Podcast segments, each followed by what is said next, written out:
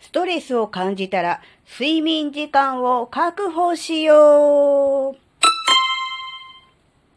あずききなこがなんか喋るってよ。この番組は子供の頃から周りとの違いに違和感を持っていたあずきなが自分の生きづらさを解消するために日々考えていることをシェアする番組です。こんにちは、あずきなです。ストレスと睡眠の関係、うん、ストレスがあるとなかなか眠れないとか、寝つきが悪いとか、質が良くないとかね、いうのはね、まあ、聞いたことあると思うし、まあ、皆さん知ってるとは思うんですが、えー、っとですね、ストレスを感じたときは、意識的に睡眠時間を、えー、多く取る、あるいは早く寝るでもそうですけど、そうした方がいいんじゃないかなって思う出来事があったので、ちょっとシェアしたいと思います。うーんとね、最近、まあ、最近でもないか、この2、3週間、ちょっと小豆な的には個人的にストレスを感じることがありました。6月の半ばぐらいから7月の初めぐらいまで。ちょっとね、えー、うん、ストレスを感じることが個人的にあったんですね。で、そういう時に、うん、やっぱりね、昼間、昼間じゃない、夜は寝てるんです。いつもの時間に寝るんです。で、朝もいつもの時間に起きて、えー、まあ朝活はしてるんですが、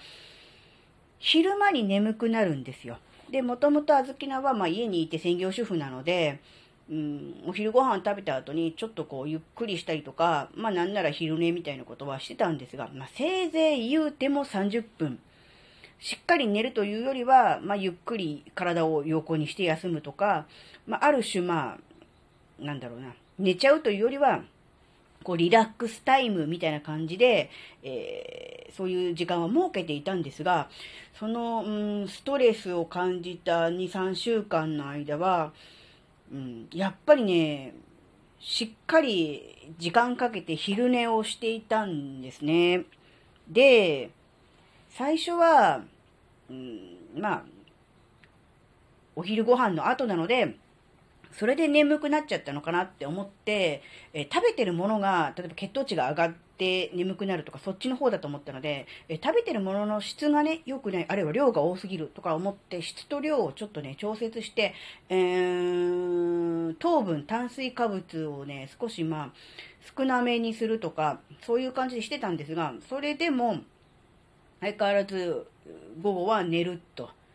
ちょっと横になるつもりで、えー、ね、2、30分のつもりが気がついたら1、2時間寝てたとかっていうこともざらにあったので、うん、さすがにこれはおかしいなって思ったんですけど、でもまあ、眠いものはしょうがないみたいな感じでいたんですが、で、実はその、うん、まあ、ストレスの原因になっていたものが、7月頭にですね、まあ、解消したというか、まあ、解決して、まあ、無事になんだろう、解決したので、あ、よかったなっていう感じになったんですね。そしたら、今度は、あのー、昼寝がそんなにしなくなったんですね。普通に今まで通りに、ちょっとうとうとうとリラックスで、2、30分するともう頭すっきりで別にもっと寝たいとか、なんならぐっすり寝てぐーって寝ちゃうとかいうのがなくなったんで、あれって思ったわけです。そうすると、じゃあ、ストレスがあったから、その分、寝てたのかなって思った時に、うん、別に夜寝てる時間は変わってないのにもかかわらず、昼間もさらに追加で1時間とか2時間とか寝てたわけですよ。だからその時に、あ、ストレス感じると、睡眠を普段より余計に取らないとダメなんかなってちょっと思ったんです。うん。だから、うん、なんだろう、もちろん自分がそのストレスがあるっていうことを自覚しないと、その睡眠のコントロールはできないわけだけども、少なくとも自分自身が今自分はストレスを感じているないるなとか、悩みでちょっと結構落ち込んでるなとか、めんどくさい案件抱えてるなって思った時は、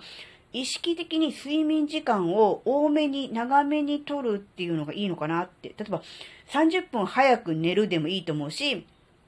うーん、あんまり良くないのかもしれないけど、土日でお休みの時にちょっと寝坊してみるとかね。まあ、昼まで寝てればやりすぎだけど、ちょっと30分1時間いつもよりも長く寝てみるとか、うん、逆にほら、土日、えー、金、土か。前、次の日休みだっていう時に、ちょっと酔いっぱりして夜遅くまで、えー、テレビ見ちゃうとかね、えー、なんか DVD 見ちゃうとかっていう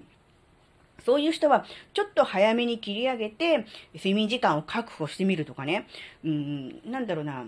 ストレスがあると、こう、余計こ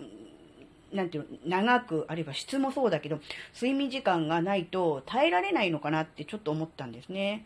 うん、なので、あの、うん、あずきなは一応その、6月中旬から7月頭までに起きたそのストレスは解決して、ストレスは一応なくなったので元に戻りましたが、うん、やっぱりね、うん、今、ちょっと大変だなとか、案件抱えてるぞとか、悩みあるぞとかね、ストレス感じて落ち込んでるぞっていう人は、いつもより長めの睡眠時間を、えー、なんだ、確保するっていうことをね、ちょっとだけ意識するといいかもしれません。別にその、ストレスそのものの根本は解決にはもしかしたらならないかもしれないけれども、自分自身の体及び心が、えー、ストレスでやられて傷ついているのを、